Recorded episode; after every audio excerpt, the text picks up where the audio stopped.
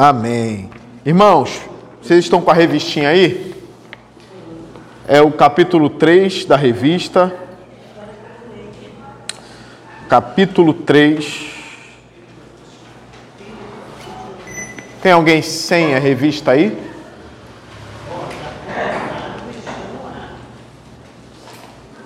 Paulo, né? Fernando tá, também está sem, né? Tem a sua aí, ô Natália? Vai prestar para o seu pai?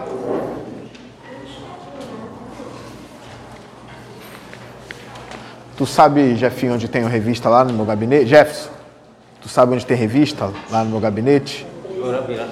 É naquela caixa. Traz duas, por favor. Duas revistas. Aula número 3, tá? Ele vai trazer uma, Natália, senão tu vai ficar sem. É, ele vai trazer uma lá.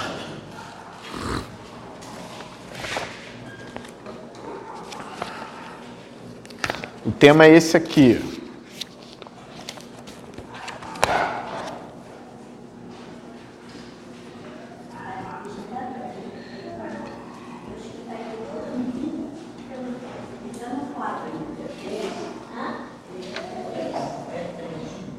É o 3, tá aqui, ó. 3.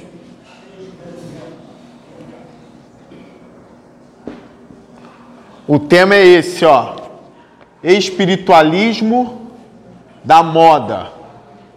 Obrigado, Jefim.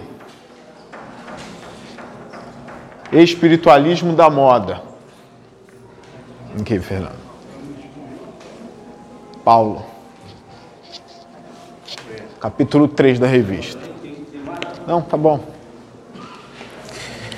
Vamos ler primeiro a nossa divisa.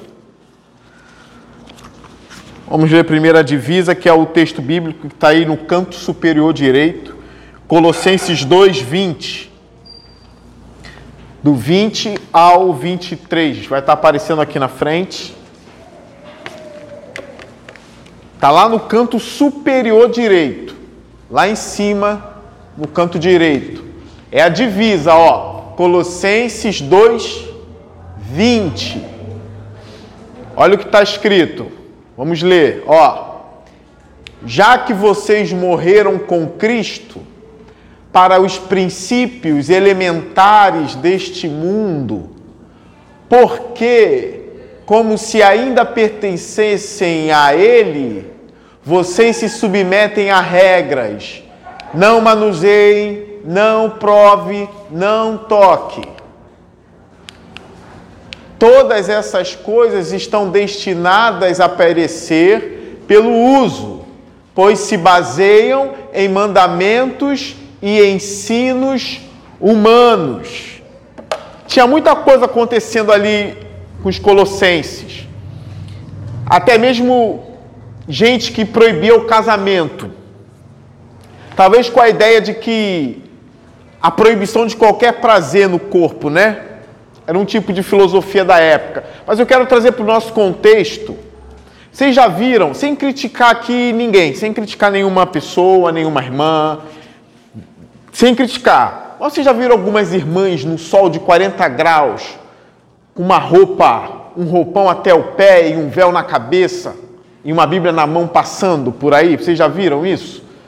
A irmã Verônica já viu, né? Um calor lascado. E às vezes com o menino de seis anos do lado de terno, de gravata, de, né, de sapato.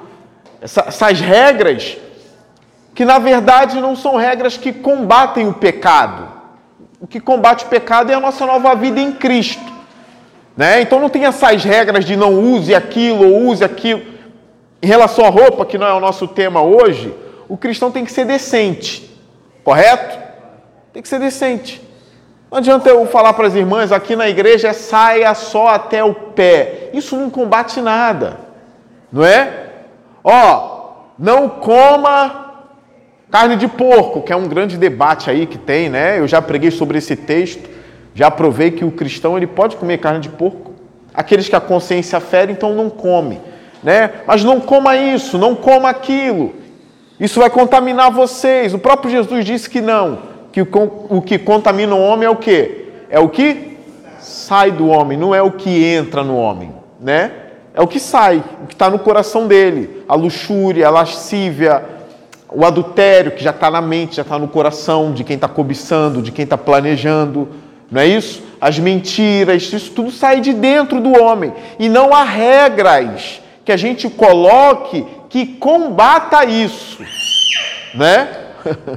Não há regras que a gente coloque que combata isso. Existe sim a obediência aos mandamentos do Senhor. Existe, é óbvio. Mas isso vem depois que a gente é salvo. A gente obedecer a lei do Senhor. Porque se não houver salvação, não adianta nada disso também. Né? Não adianta dizer que é um bom homem, que cumpre isso, que cumpre aquilo. Não. Tem que ser salvo primeiro. Tem que ser regenerado. A salvação acontece no coração do homem. E aí o homem tem prazer na lei do Senhor. É possível ter prazer na lei do Senhor. Mas quando Paulo está falando ali, ó, não manuseie isso, não toque naquilo, ele está combatendo um tipo de ascetismo, uma, falta, uma falsa religião, não é? Que colocava regras para o povo, colocava regras na igreja, como eu já disse, né? Dependendo da filosofia da época, o homem não podia nem ter prazer comer uma comida gostosa, porque isso dava prazer. Não, não pode, vamos cortar tudo que tem prazer. Uma outra filosofia de, de outro lado é, já que o corpo e a matéria não prestam, tenha o prazer à vontade, faz de tudo com o seu corpo. Já é o inverso, o evangelho ele vem, não, não é assim, né? Aquele equilíbrio saudável, moderado, tá? Então, voltando para o nosso contexto, seja decente. Seja decente. Não é a roupa que vai transformar o seu coração, não são regras da igreja. Quem é antigo aqui pegou até mesmo as igrejas batistas bem antigas. A Assembleia de Deus bem antiga já teve obreiro na. Ó, isso década de 60 até 70, obreiro com régua na porta para medir o tamanho da saia das irmãs. Não sei quem pegou essa época, né? Eu não peguei essa época, mas eu ouvi de senhores e senhoras falando disso. Ficava um obreiro na porta com uma régua para medir. Até a ímpia que entrava na igreja para ouvir a palavra, não, tinha que entrar da maneira como a igreja ordenava, né? Essas regras, eu repito, não muda o coração. Isso não é espiritualidade, tá? Não é espiritualidade. Eu queria até contar uma coisa. Os embaixadores do rei aqui da igreja, né, os que passaram de 14 anos, eu proibi de vir de bermuda para a igreja, tá? Eu proibi. Ué, pastor, o senhor está falando isso, eu proibiu eles, só que eu não proibi. A avó de um deles, de dois ali já está rindo. a avó do Pedro e do Vitor. Mas eu não proibi com argumento de santidade, não. Eu proibi com outro argumento. Falei, vocês estão virando homem, vocês têm que começar a andar como o homem anda. Não é isso? Tem que começar a andar como o homem anda, né? Eu falei, não é, não é mandamento da igreja, não é para vocês que isso vai tornar vocês mais santos, não é. Porque vocês estão decentes de bermuda. Só que eu quero que vocês comecem a andar igual um homem anda. Então eu expliquei, eu fui bem claro, tá? Não é nenhum tipo de falsa espiritualidade, não. Tá bem? Mas olha para a revistinha de vocês aí. Vamos ler a introdução do capítulo 3. Lembra que o assunto é espiritualidade, espiritualismo da moda. Olha a introdução. Numa era tão tecnológica como esta, muito se tem falado sobre espiritualismo e espiritualidade. Basta uma rápida busca na internet para verificar que o termo aparece ligado a muitas áreas: política, economia, saúde, cultura e assim por diante. Todas elas com os seus gurus espiritualistas. Muitos religiosos, artistas, músicos e pensadores falam de espiritualidade. No mercado há muitos livros sobre o tema. No meio gospel não é diferente. Como ser espiritual? Desenvolvendo a espiritualidade são títulos que abarrotam as estantes e atraem o público. Propõe-se até uma espiritualidade sem Deus. Olha isso, sublinha essa parte. Portanto, esse assunto está mais perto de nós do que imaginamos. Entender esse movimento, sua história, práticas e, sobretudo, a visão bíblica é realmente necessário. Esse é o propósito desta lição. Olha, hoje tudo é curso, Estão vendendo muito curso. Os jovens sabem disso. Tudo na internet agora vira curso, não é? Você vê budista dando curso de espiritualidade, budista. E o pior, tem crente fazendo. Eu fico pensando, o que leva um crente a fazer um curso com uma budista sobre espiritualidade? A gente pensa, né? Calma aí. De que igreja essa pessoa é? Onde ela está indo para ela fazer isso? Não é? Por exemplo, nós temos aí psiquiatras falando de espiritualidade na internet. A busca pelo transcendente, sendo guias espirituais de pessoas na internet. Olha, psiquiatra, psiquiatra não é guia espiritual mas ele se propõe a isso, não é? Alguns católicos também dando curso de espiritualidade e um bando de protestantes comprando. Pelo menos o catolicismo é uma espiritualidade que tem Deus. Nós não concordamos com muitos dogmas da Igreja Católica, rejeitamos a Igreja Católica. Para mim é uma igreja que se apostatou. Tá bem? Mas pelo menos eles não propõem um espiritualismo sem Deus, como muitos têm feito. Uma vez eu estava vendo um vídeo de uma guru que às vezes leu algumas coisinhas e já tendo uma boa oratória, uma boa retórica, uma boa postura, já dá ali 100 mil visualizações um vídeo. Eu estava vendo uma, uma mulher, né? Falando desses cursos de espiritualidade, ela disse o seguinte: olha, eu estou falando de Deus aqui, de buscar o transcendente, de buscar o totalmente outro, mas eu não estou defendendo uma religião e talvez ele nem exista, mas eu uso ele para o meu bem-estar e isso me faz bem. Olha isso.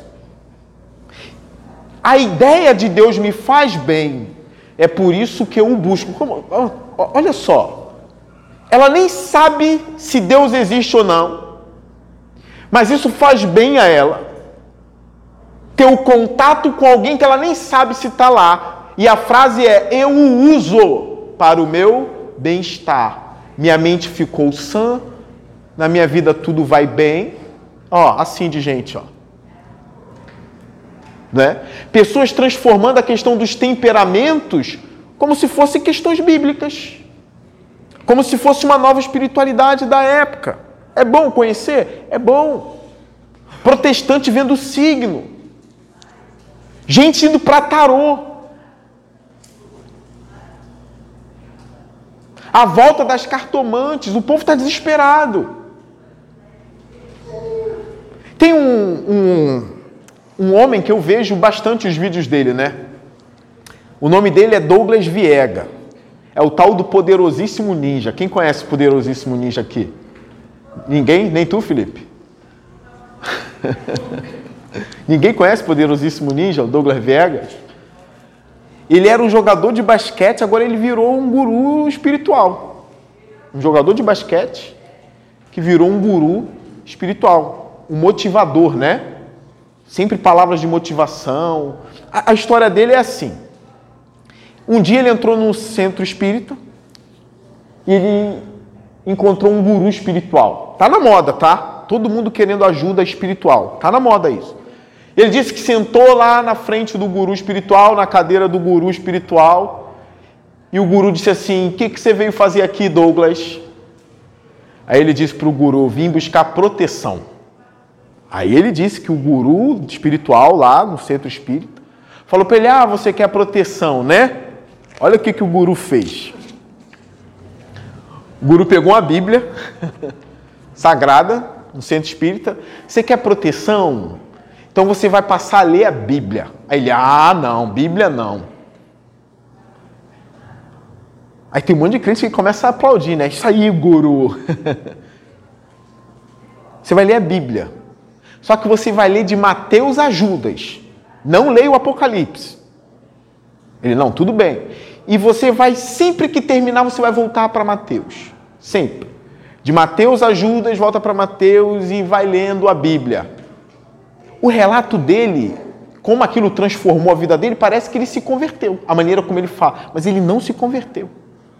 Ele parou de usar droga, ele parou de beber, ele parou de ir para boate, ele agora é homem de uma mulher só, que ele diz: olha só, tudo que um cristão faz, né?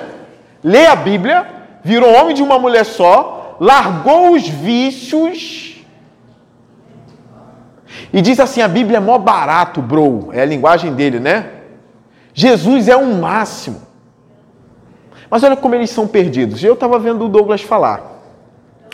E uma vez um professor de filosofia dele, que inclusive era um padre, disse o seguinte: olha, você crê em reencarnação, né? Ele, eu creio. Ele, mas você não pode crer em reencarnação e em ressurreição ao mesmo tempo, porque se contrapõe. Ou você crê em um, ou você crê em outro? A resposta do Douglas é: Mas eu creio nos dois. E ponto final. Mesmo as coisas não batendo, eles vão pegando, eles estão desesperados, eles vão buscando, eles querem algo para preencher a alma. É óbvio que a questão da ressurreição vai contra a questão da reencarnação. Você não pode crer, crer nos dois, ou é uma coisa ou é outra. Ressurreição bíblica, tá? Ou é uma coisa ou é outra. Ele resolveu crer nos dois. Numa outra cena, ele estava do lado de um macumbeiro, e o macumbeiro falou que tinha alguns espíritos na sala onde ele estava. E eu vi a cena. E eles começaram com um tabuleiro lá que chama espírito. Eu falei, eu vou ver, pô. Vou ver. Quero saber como é, né? Eu vi, eles começaram a invocar o espírito lá, né? E eu vendo da internet. Falei, não, vou ver até o final. Não recomendo, tá? Mas eu quis ver, saber. E esse cara topou. O que for de espiritual eu quero. É a frase dele. E aí, esse cara, ele é até simpático, ele é um bom homem para conversar. Mas está atraindo muita e muita e muita gente. É a busca pela nova espiritualidade. Eu não vou me assustar se daqui a pouco eu ver um protestante que vai na missa católica, vai no centro espírita e visita um centro de umbanda. Eu não vou me assustar se daqui a pouco esse ser aparecer. Alguém assim, como um amigo meu que fazia filosofia na UERJ disse, que o professor dele se dizia presbiteriano e filho de Oxóssi. Assim, vai. Como pode isso? Não tem como. Então essa aula é importante porque a gente precisa sempre relembrar a verdadeira espiritualidade está na pessoa de Jesus Cristo. Tá bem?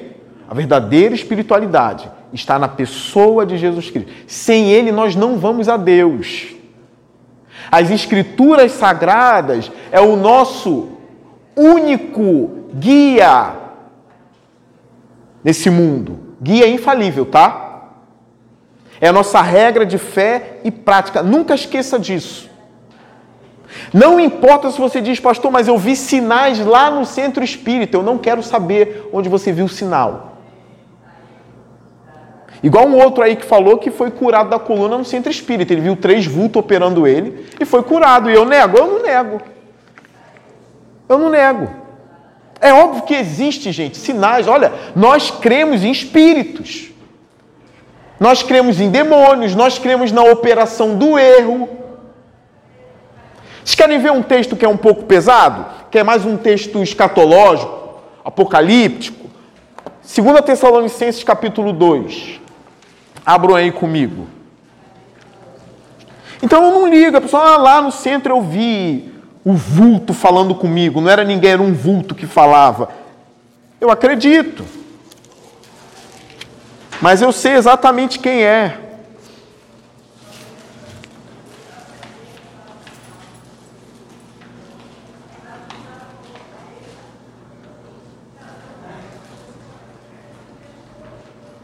Nós vamos ler a partir do versículo 5, tá? A partir do versículo 5. Diz assim: Não se lembram de que quando eu ainda estava com vocês costumava lhes falar essas coisas? Todos estão comigo, acharam? E agora vocês sabem o que está detendo, para que ele seja revelado no seu devido tempo.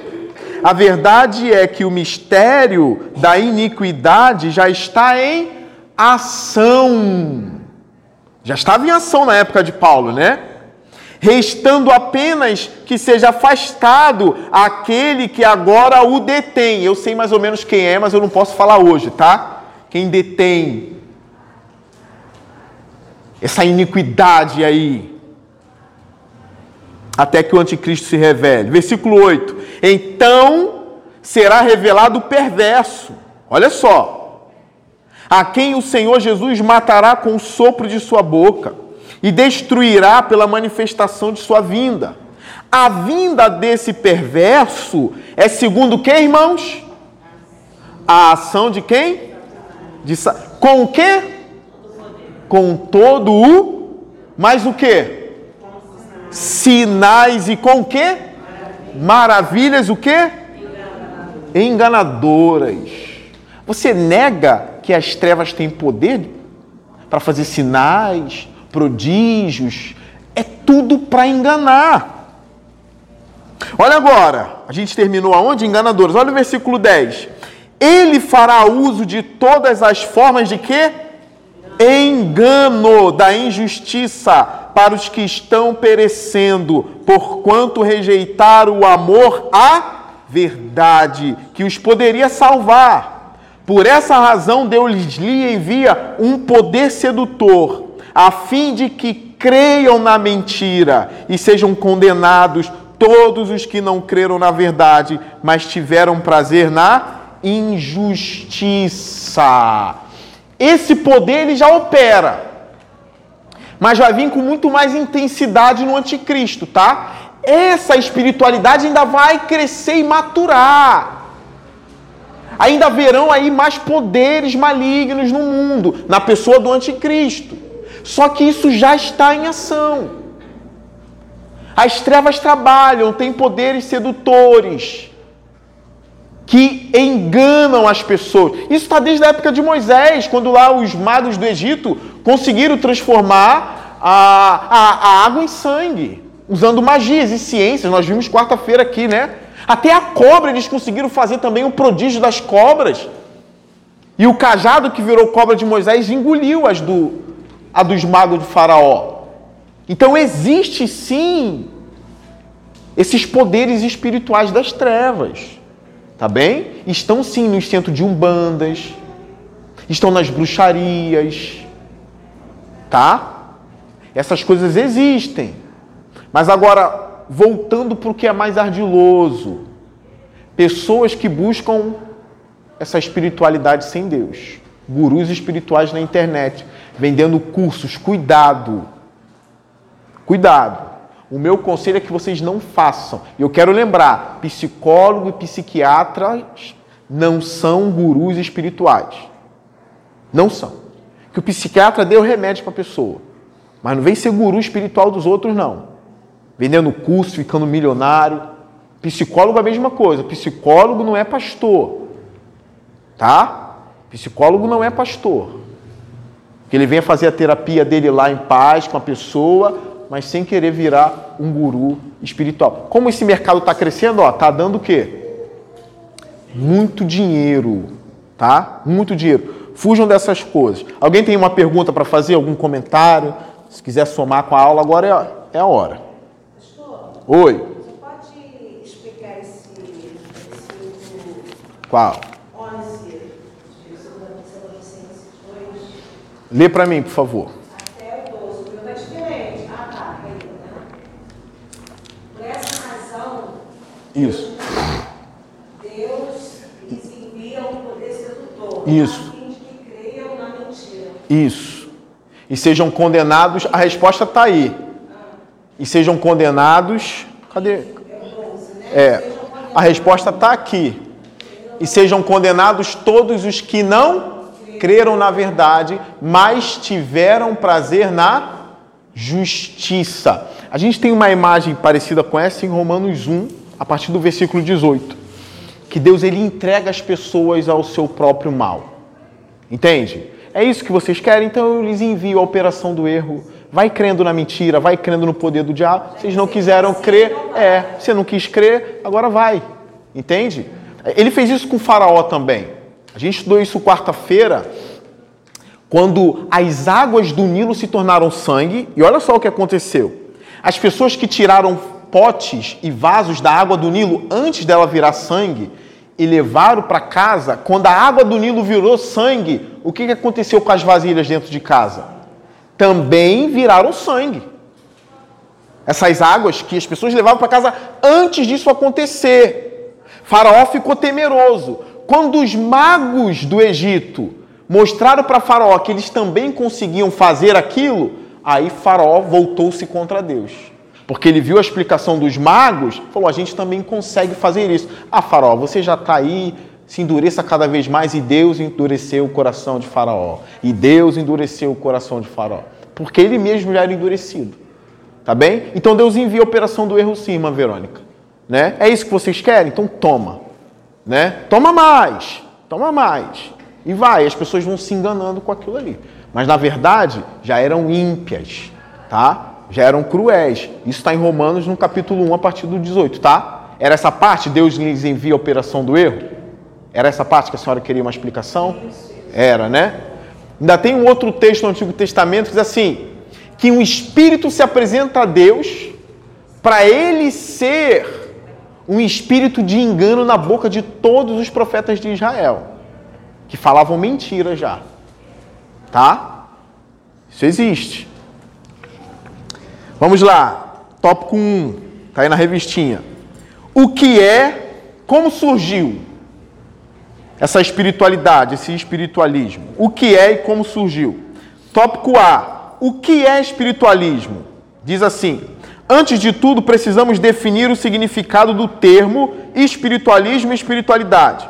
O doutor Augusto de Nicodemos afirma que esse movimento é o resgate das práticas e das disciplinas espirituais dos cristãos da Idade Média, como modelo para uma nova espiritualidade hoje. É geralmente conhecido como espiritualidade.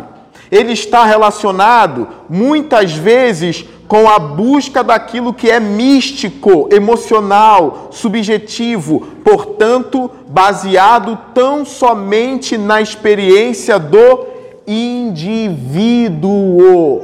Eu colocaria dessa seguinte maneira: é uma forma do homem, ó, religar-se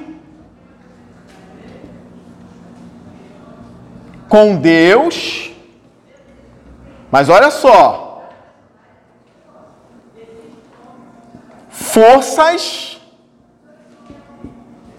isso aqui, opa, Isso aqui já abre um leque para tanta coisa. Natureza. E etc. Pessoas querendo encontrar Deus, mas não vão encontrar Deus na pessoa de Jesus. Né? Encontrar Deus. A gente tem um exemplo disso de, por exemplo, aquele jovem que faz maior sucesso hoje no podcast, o Monarque, né? Fala de Deus, de Deus, de Deus, mas não crê em Jesus Cristo de jeito nenhum. Não crê na Bíblia de jeito nenhum. Mas tem a maneira lá de se ligar com Deus. Isso aqui é muito perigoso. Forças, que forças? Serve o quê? Serve demônio, serve o que for. Me conectar com o universo, natureza, né? Vocês já ouviram isso? Quero me conectar com o universo. Jovem se abraçando com árvore para pegar a energia espiritual da árvore. Tem isso. Você ri, pode ser seu neto amanhã. Está na faculdade e daqui a pouco começa a fumar maconha. Né? A ayahuasca também, esqueci o nome disso, né? Que dá um. Acho que vocês estão por fora disso, né? A experiência espiritual. Já teve um cara que falou: na terceira que eu tomei, eu quase fiquei doido. Comecei a ver tudo girando, um monte de coisa, um monte de figura assombrosa. Tá? Mas de homem se agarrando à árvore para pegar energia positiva, deitar no mato, isso tudo existe. Tá bem? Isso tudo existe. Agora, Deus sem Jesus não dá. É por isso que eu já dei o conselho para vocês uma vez. Sempre que tiver em público e for agradecer a Deus, eu sei o que vocês estão dizendo quando fala graças a Deus. mas eu prefiro que vocês troquem para Jesus, entende? Para ficar claro que vocês são cristãos. Um exemplo, um lutador de UFC que ganhou o cinturão e ele é crente e ele tem que falar graças ao Senhor Jesus Cristo. O meu Deus. Ficou muito claro. Porque Deus está ficando muito. Essa palavra está na boca de todo mundo. Entende? Um bandista fala de Deus. Ah, é Deus, né, irmãos? É Deus, não. Jesus Cristo, meu Deus. Fala, Fernando. Oh, calma aí. Primeiras damas, vai, irmão. É, eu lido com várias pessoas, até você falar isso, apareceu Certo. amanhã, eu vou falar, vai com o Senhor Jesus. É isso aí. Tem um cliente lá na loja, que eu não sei o que foi que eu, eu, eu apurei de cada oportunidade que eu tenho de falar a palavra. Ele, que Deus, Deus não existe. Aí eu, como assim? Que Deus não existe, não. Isso tudo que, eu falei, como é que você explica, né, você mesmo, a natureza? Isso tudo é criado. Aí eu falei, misericórdia, eu falei assim, não vou discutir uma pessoa dessa. Criado por quem? É, é, mas não vou nem discutir. Agora ele chega lá na loja, aí tem um dia que eu aproveitei também, eu pego a oportunidade, né? Eu estou conversando com o cliente, nossa, olha que maravilha essa chuva caindo. Aí eu, e ele parava assim no dia, só Deus pode fazer chover. Só Deus né, cria o sol. O homem cria tanta coisa, mas não pode fazer chover. É. E nem mandar, nem mandar o sol. Aí ele ficou cego, olhando lá quando ele chegar, ele nem fala nada. Vai com Deus, Deus te acompanha. Fala assim pra ele. Agora ele nem. Ah, mas já. Assim, vai embora. Mas é assim. Né? É, vai, vai falando de Jesus, vai com Jesus, Jesus te Estou abençoe. preparando que eu peguei um evangelhozinho aqui. Aham. Aham. na igreja, Santa Rita. Aham, mas aqui tem também, de Eu vou João. entregar na mão dele. Deixa eu preparar primeiro. Tá certo. Depois eu entrar, entendeu? Fernando. É, o livro que eu li, na biografia que você mesmo, amigo é, discipulado, o autor ele fala sobre é, ideologia espiritual. Parece que ele está experimentando ideologia espiritual. Um monte de coisa que a gente vai vivendo junto, nos agrada o coração, mas não representa a Deus. Aí Deus já está falando uma parte do serviço. Olha só, se você falar assim, ó, teve um terremoto ali, Deus estava prestando aquela. É absurdo, que coisa. Você fala, mano, a mãe natureza cobrou o seu preço. Isso Aí ele aceita. É. pode, a mãe natureza pode matar as pessoas. Deus não. Ah, é uma ideologia, não tem, não tem, não tem sustentação Sim. nenhuma. É uma coisa que as pessoas plantaram no coração deles e os agrada. Sim. Engraçado. É, isso está cada vez mais entrando moda. Isso é sério. E, e aqui é importante a gente falar disso. A, a- nossas irmãs aí, por favor, não aceitem se benzer nem nada também não. É, é importante sempre lembrar disso, tá? Nem os jovens, ah, pastor, isso nunca passou na minha cabeça. Ó, eu conheci uma jovem cristã na igreja desde os 11 anos. Igreja pentecostal, falava em línguas. Falava em línguas, levantava a mão na igreja. Quando passou um momento difícil na vida, veio um divórcio, veio um monte de coisa, ela foi na cartomante. Eu conheci. Ah, essas coisas não precisam falar. Ah, não precisa não. Saul foi aonde? Saul cria de Israel. Primeiro rei de Israel, antes de Davi, tá? Saul. Saul foi atrás de uma pitonisa para saber sobre o futuro dele, se venceria a guerra ou não. Tô falando de Saul, homem que já teve o Espírito Santo de Deus um dia. E agora? Você acha que Deus teve que proibir os israelitas de consultar os mortos à toa? Não, essas espiritualidades atraem as pessoas, principalmente nos piores momentos da vida, hein?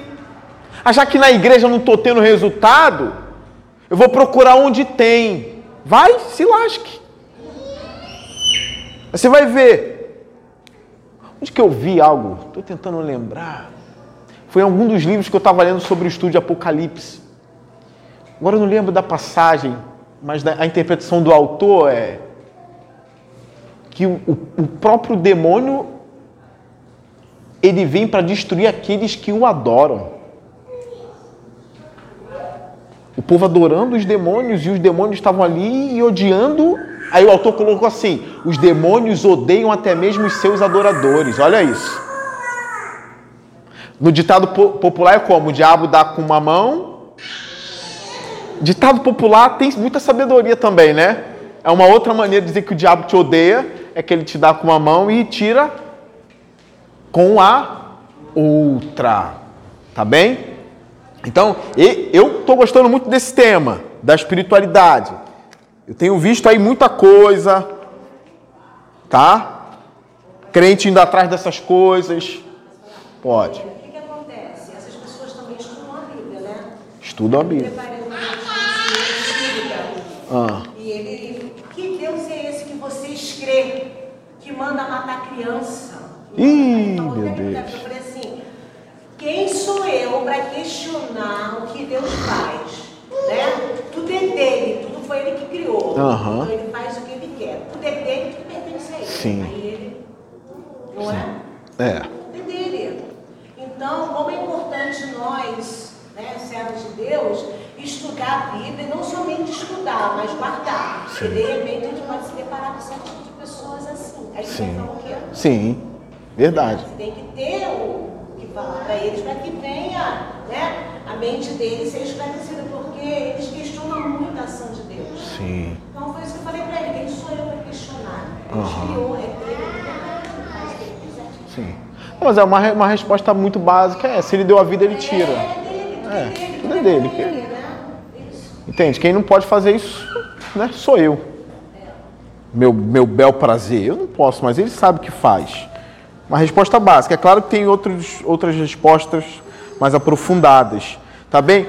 Ó, eu, eu queria falar, falar aqui também de um outro ponto agora mais prático. A, a maneira forçada que alguns padres falam, como se fossem anjos fofos. E eu coloquei aqui, eu não vou sei se vou citar isso aqui. Igual o pai da Ana Paula Valadão, não sei quem já viu ele falando. Pastor Márcio Valadão, já viu, Will? Ele falando da morte do Guilherme de Pádua agora, né? Ah, ele morreu, foi para Deus, para glória. É uma passa, eu não estou nem julgando o coração dele não, vai que ele é homem de Deus mesmo. Mas é uma forma de falar tão fofa que fica muito caricato de alguém que tem uma espiritualidade. Já viu alguns padres que dá vontade de às vezes eu estou vendo alguns padres, né? Eu falo assim, cara, para que tá com essa batina? Aí, meus amados irmãos. Ah, Virgem Maria. Não é?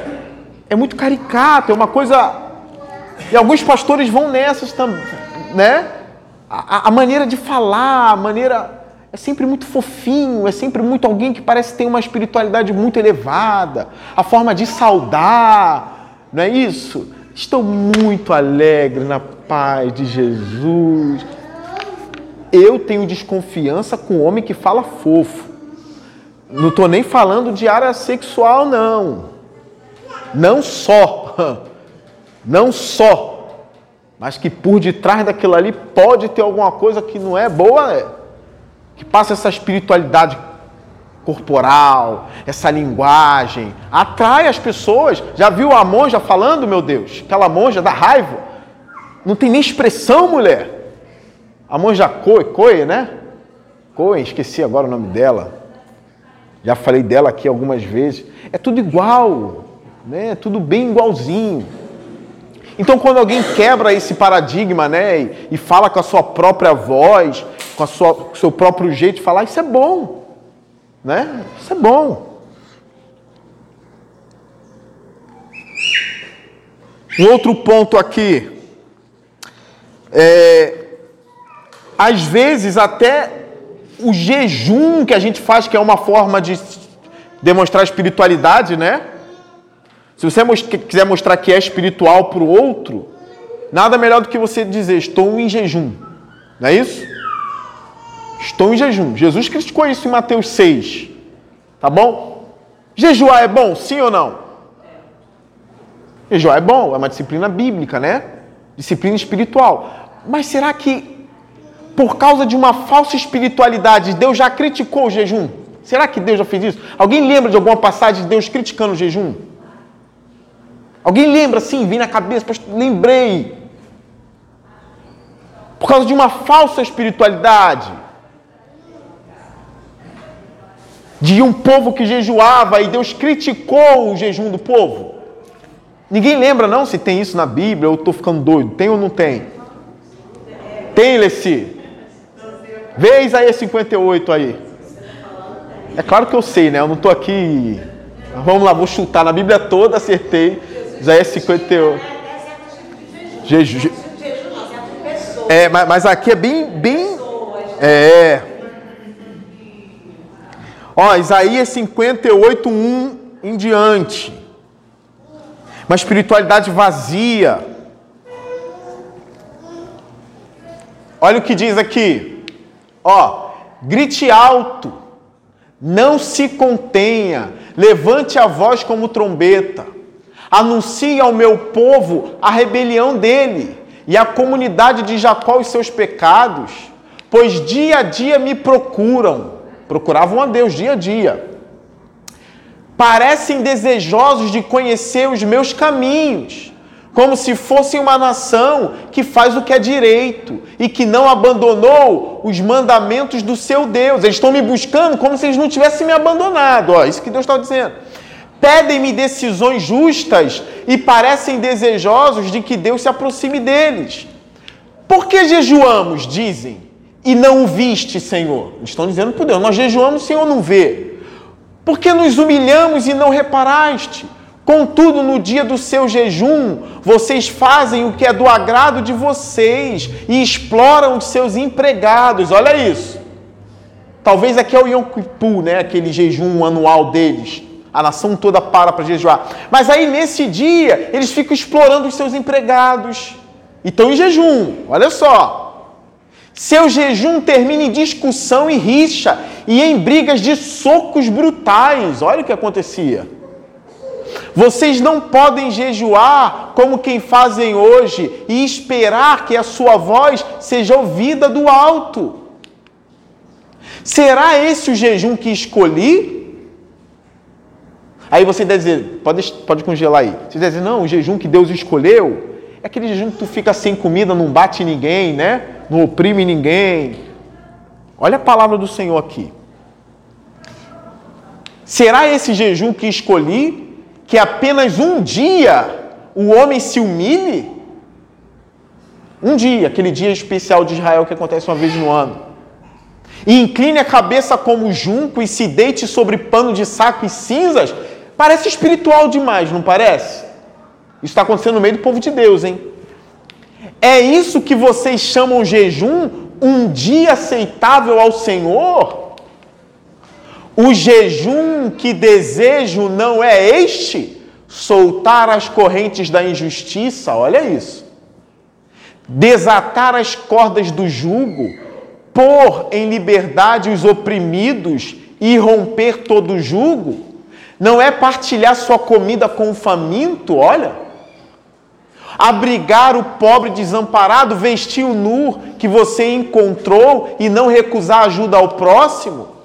Aí sim a sua luz irromperá como a alvorada, e prontamente surgirá a sua cura, a sua retidão irá diante de você, e a glória do Senhor estará na sua retaguarda. Qual foi o jejum que Deus pediu? Ajude o próximo. Oi. Ah. Porque a igreja todinha por aí jejuou. A minha colega ficou uhum. o mês inteiro sem comer comida de panela, só comendo fruta, estava jejuando para Bolsonaro ganhar. Adiantou? Eu sabia. Eu já sabia já. Eu já sabia.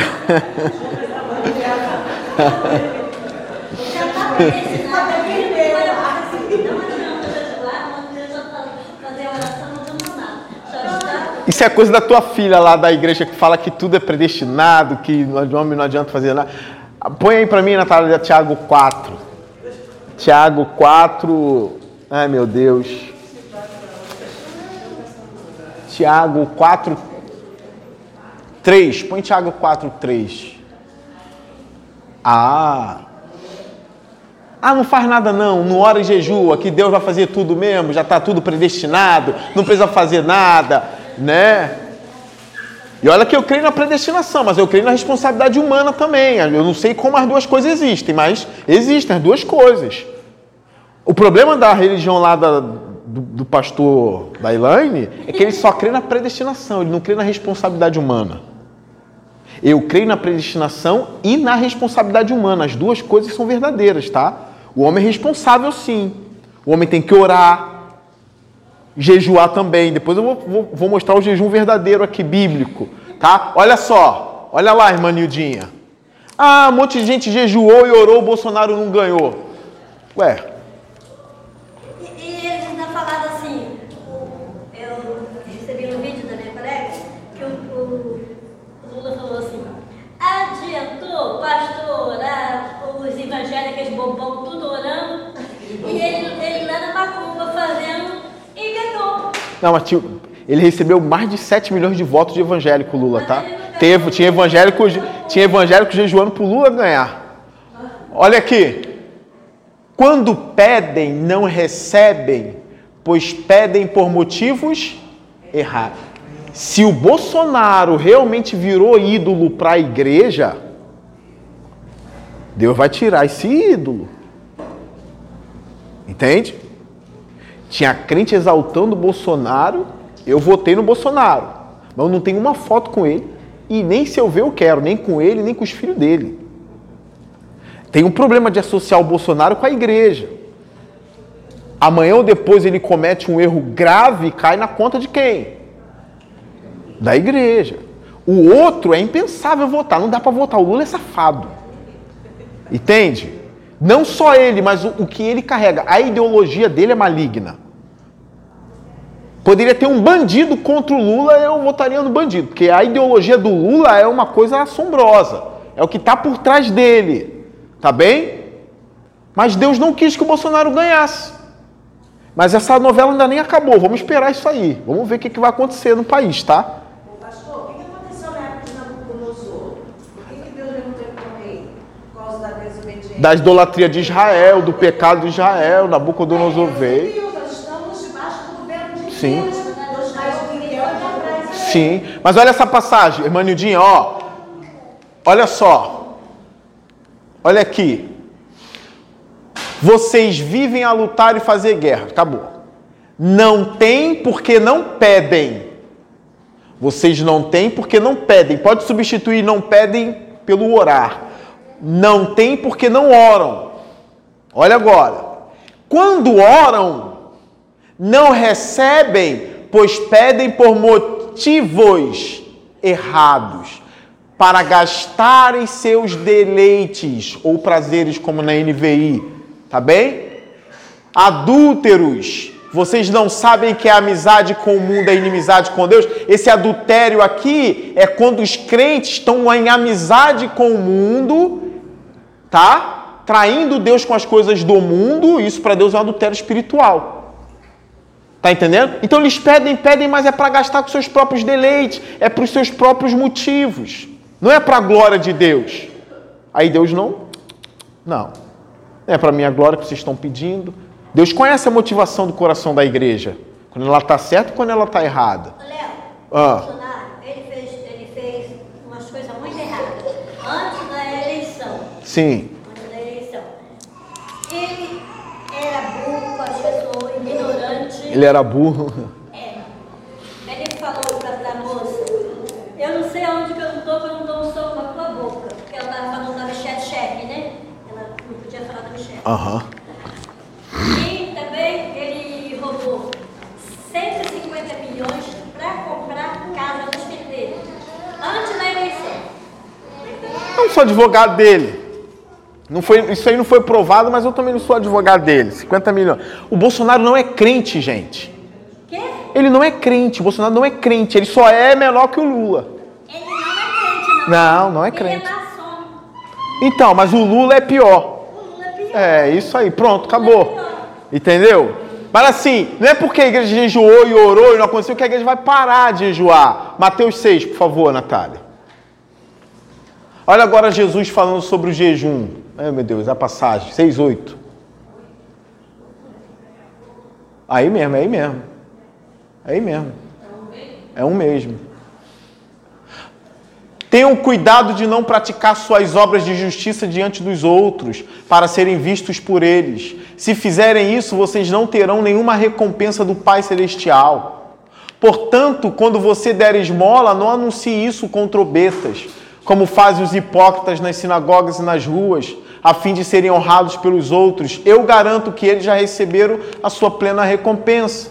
Mas quando você der esmola, que a sua mão esquerda não saiba o que faz a direita Pá, o segredo, recompensa. E quando vocês orarem, não sejam como os hipócritas. Eles gostam de ficar orando em pé nas sinagogas e nas esquinas, a fim de serem vistos pelos outros. Eu asseguro que eles já receberam sua recompensa. Mas quando você orar, vá para seu quarto, feche a porta e ore a seu pai, que está em secreto. Então seu pai que vê em secreto o recompensará. E aí até vinha a parte do jejum, meu Deus. Pai Nosso, é depois do Pai Nosso, depois do Pai Nosso. Depois do Pai Nosso, está chegando. Quando jejuarem, Jesus não proíbe o jejum, tem que jejuar. Quando jejuarem, não mostrem uma aparência triste, como os hipócritas, falsa espiritualidade, tá? pois eles mudam a aparência do rosto a fim de que os outros vejam que eles estão jejuando. Eu digo verdadeiramente que eles já receberam a sua recompensa. Ao jejuar, arrume o cabelo, lave o rosto, para que não pareça aos outros que você está jejuando, mas apenas a seu pai que vê em secreto. E seu pai que vê em secreto o recompensará, recompensará o seu jejum nem sempre dando aquilo que você pediu. Vai te dar aquilo que é necessário também, tá? Então creia no jejum. Porque Jesus disse que tem que jejuar e orar. Tá bom? Mas agora, se eu jejuo e oro, pedindo a Deus cinco mulheres, eu posso jejuar mil horas. Deus não vai me dar. Que é errado. Entende? Não vai mudar, é errado. Fala, Fernando. É, você tem aquela na cabeça que você orar, mesmo que a intenção seja boa, é, seus motivos sejam óbvios, seus resultados sejam o melhor possível, É, exatamente. Segundo, seja feito segundo a tua vontade. Tu me lembrou de uma, uma frase do C.S. Lewis, ele diz assim, ó, irmã Nildinha, eu não oro para que Deus seja conformado às minhas intenções, mas eu oro para que eu seja conformado às intenções de Deus. Entende? Não é para fazer Deus fazer a minha vontade, mas eu oro para eu me conformar à vontade de Deus. O não de Deus é resposta de oração também. Tá entendendo? Não, não. Mas a oração me levou para mais perto dele, o jejum me levou para mais perto dele. Não foi em vão.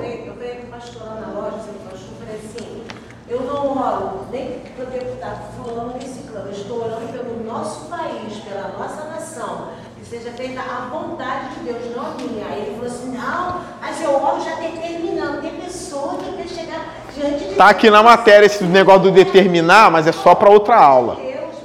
Tá aqui, negócio. Eu determino. Isso aí não é, isso não é uma linguagem de crente, não é linguagem bíblica não. Cristianismo é. Cristianismo é um constante discipulado, um discipulado de Cristo. Vai ser sempre assim. Você vai estar sempre seguindo a Cristo, não ao guru no momento, não ao candidato melhor. Não. Você sempre seguir a Cristo. Sempre submissão. E às vezes, é. às vezes não, na maioria das vezes, com certeza, você está indo em direção à cruz. Sim, sim. E, isso é o discipulado, né? Vamos lá. Tópico B. Onde e como surgiu? As raízes do espiritualismo estão no misticismo católico do período medieval, praticado por monges e freiras. Naquele período, os religiosos buscavam distanciamento da sociedade vivendo isolados em mosteiros e conventos, na expectativa de uma espiritualidade mais intensa e profunda. Muitos buscavam uma experiência mística, além da razão, divorciada das escrituras. Sublinha isso aí. Divorciada das escrituras. Continua. Com a reforma, do século XVI, que é a reforma protestante, aquele tipo de espiritualidade perdeu força em vista do estudo da Bíblia. Contudo, com o passar dos séculos, o movimento ressurgiu com uma nova roupagem. Ele veio embalado no movimento carismático nos anos 60, no gospel anos 80 e no neopentecostalismo anos 90. Esses movimentos trouxeram um forte apelo emocional e uma carga altamente mística. Seu impacto foi tão forte que nem mesmo igrejas históricas escaparam a ele. Olha só, presta atenção. Todas essas práticas divorciadas do quê? Divorciada do quê? Da Bíblia. Aí não dá. Como é que eu vou buscar uma verdadeira espiritualidade sem isso aqui? Não tem como. Vocês viram na quarta-feira que eu falei sobre conversar com o anjo? Quem estava aqui lembra disso, né? Não se conversa com anjo. Não se ora para anjo. Mas a gente só sabe disso aqui por causa do manual. Não se adora anjo, mas a gente só sabe isso aqui por causa da Bíblia. Né? Que a gente ora a Deus por meio de Jesus Cristo, pelo poder do Espírito Santo. É aqui. Não dá para divorciar da, das escrituras sagradas, senão a gente vai afundar. Você quer ver uma outra coisa que eu ouvi um teólogo falar, agora eu nem lembro quem foi? A teologia ela não esfria o crente. Porque falou do movimento pentecostal, né? O pentecostal, né? Que até os pastores não iam mais para o seminário, não estudavam mais teologia, ficaram avessos a isso, né? A teologia, o estudo da Bíblia, ela não esfria o crente. Escutei isso de um teólogo, né? Ela só apaga o falso fogo, né? Que é o fogo estranho. Ela vai apagar. Não é que o cara ficou frio espiritualmente, ele ficou mais maduro. Não é isso? Quem é da época quando ela explodiu aquele pastor que passava a terra nos outros e caía todo mundo, a igreja dele ficou assim, ó. É o povo atrás do quê? De espiritualidade, é ou não é? Isso lota. Vai passar o terno, vai cair todo mundo. A época da Deus e amor do Davi Miranda, meu Deus do céu. Davi Miranda não podia ver televisão, não podia raspar o sovaco a mulher, não podia raspar a perna. Isso dava um cabedal espiritual. Não é isso? Ó, era cheio ou vazio a igreja? Era cheio ou vazia a igreja da Davi Miranda?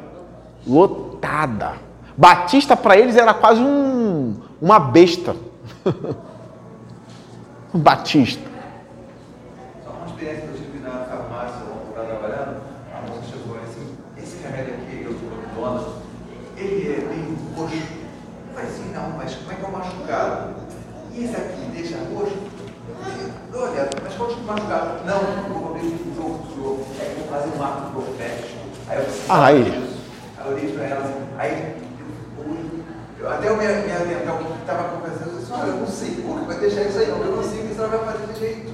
Mas foi isso. Aí eu pensei, é, é, fazer um ato profético, né? É tipo um religioso para as coisas, para fazer uma, uma coisa que tem que ter isso em cabeça, não tem parâmetro, nem orientação bíblica disso. Gente, ó, ó, a gente tem que tomar cuidado. Porque às vezes o povo fala assim, é, o crente é tudo burro mesmo.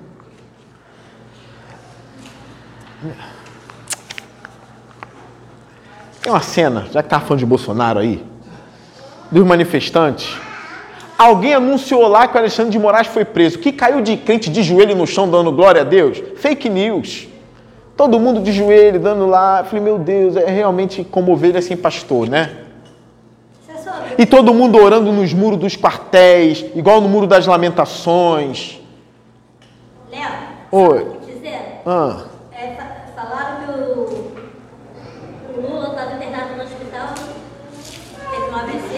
Ah.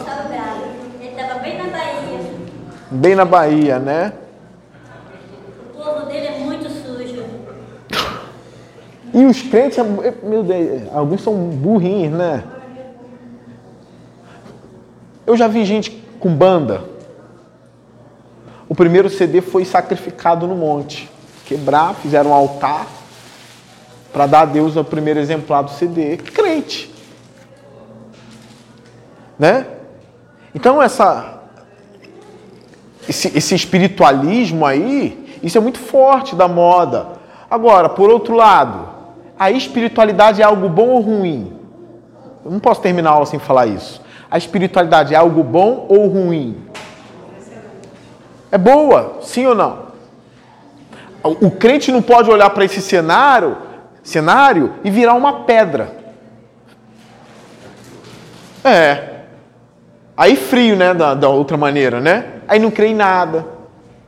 Não crê em poder, não crê em cura. O cara é um crente, sei lá, não crê mais nada. Não ora mais. A gente tem que tomar cuidado, porque a espiritualidade é algo bom. É algo bom. João 4, 20, por favor. João 4, 20. Adorar a Deus é algo bom. Aqui, nossos antepassados adoraram neste monte, mas vocês, judeus, dizem que Jerusalém é o lugar onde se deve adorar. Olha o que Jesus fala sobre isso. Um lugar onde se deve adorar. Existe isso? Existe um lugar onde se deve adorar? Não. Ó, Jesus declarou: creia em mim, mulher. Jesus está na jogada, né? Está próxima a hora em que vocês não adorarão o Pai nem neste monte, nem em Jerusalém. Vocês, samaritanos, adoram o que não conhecem, nós adoramos e que conhecemos, pois a salvação vem dos judeus. Jesus vem dos judeus, né? No entanto, está chegando a hora, e de fato já chegou, em que os verdadeiros adoradores adorarão o Pai em espírito agora. Olha agora em espírito e em. Essa frase desmorona tudo isso aqui, ó. Entende? Não é buscar o espiritual. O espiritual sem a verdade. É... não vou falar bobagem, porque é pior do que bobagem. Você pode entrar em contato com coisa ruim, nem. Esse texto já desmorona tudo isso, essa espiritualidade da moda. Eu sei que eu vou falar de novo, me dá raiva quando eu vejo psiquiatra querendo ensinar a gente a espiritualidade. Isso me dá raiva. Espírito, é, é, psiquiatra, psicólogo, é, budista. É em espírito e em. E isso aqui faz você perder a amizade, tá? Não, eu sei que você está buscando o transcendente, as forças do universo. Você está buscando. Isso é sinal de que você não se apega à matéria. Ah, isso é bom, porém, você só pode buscar o verdadeiro poder do alto por meio de Jesus Cristo, que é a verdade. E você perde a amizade. Eu não creio que a sua experiência espiritual foi uma experiência saudável e verdadeira. Ah, mas eu vi. Aí eu vi o espírito do meu pai no quintal falando comigo para eu pegar um bilhete na terceira gaveta e o bilhete estava lá na terceira gaveta. Meu Deus, não muda nada em mim, meu Deus do céu. O cão sabia onde estava. Isso é fácil para ele, até eu consigo fazer isso. Entende? Isso não muda. Tem que ser em espírito e em verdade. São estes os adoradores que o Pai procura. Então, por isso que os cristãos, eles são chatos e perseguidos. Eles vão dizer, ó, é só por meio de Jesus Cristo. Essa verdadeira espiritualidade você só alcança por meio da pessoa e da obra de Jesus Cristo. Você só vai a Deus por meio de Jesus Cristo. Aí sim. Então a espiritualidade ela é boa, ela é saudável, mas sem Jesus ela não conta, ela não vale. Tá bem? Perguntas? Discordâncias, comentários. Hã? Vontade que a aula termine? Alguém quer falar alguma coisa? A próxima aula aí, ó. A gente já até entrou um pouco nela, né? A próxima aula é o tópico 2: manifestações do espiritualismo hoje. Tá? E aí vai ter um monte de coisa. Vai falar do pastor do paletó. Vai falar de o que a irmã Verônica disse ali no tópico 3. Identif é, tópico 4, utilização de jargões que alegam possuir valor espiritual. Jargões que parece que você é espiritual, né? Quer ver um deles? Está amarrado, eu amarro. Quer ver outra? Eu declaro. É. Esta cidade pertence ao Senhor Jesus. Então, dentre outras coisas, tá bem? Então a aula está encerrada hoje. Espero que vocês sejam prudentes aí. Vigiem na internet que vocês vão consumir, que vocês vão ver. Tá? Mantenham sempre a Bíblia na mão, Jesus no coração. Culto na igreja. Se vai bem, tá? Vamos orar ao Senhor para encerrar a aula.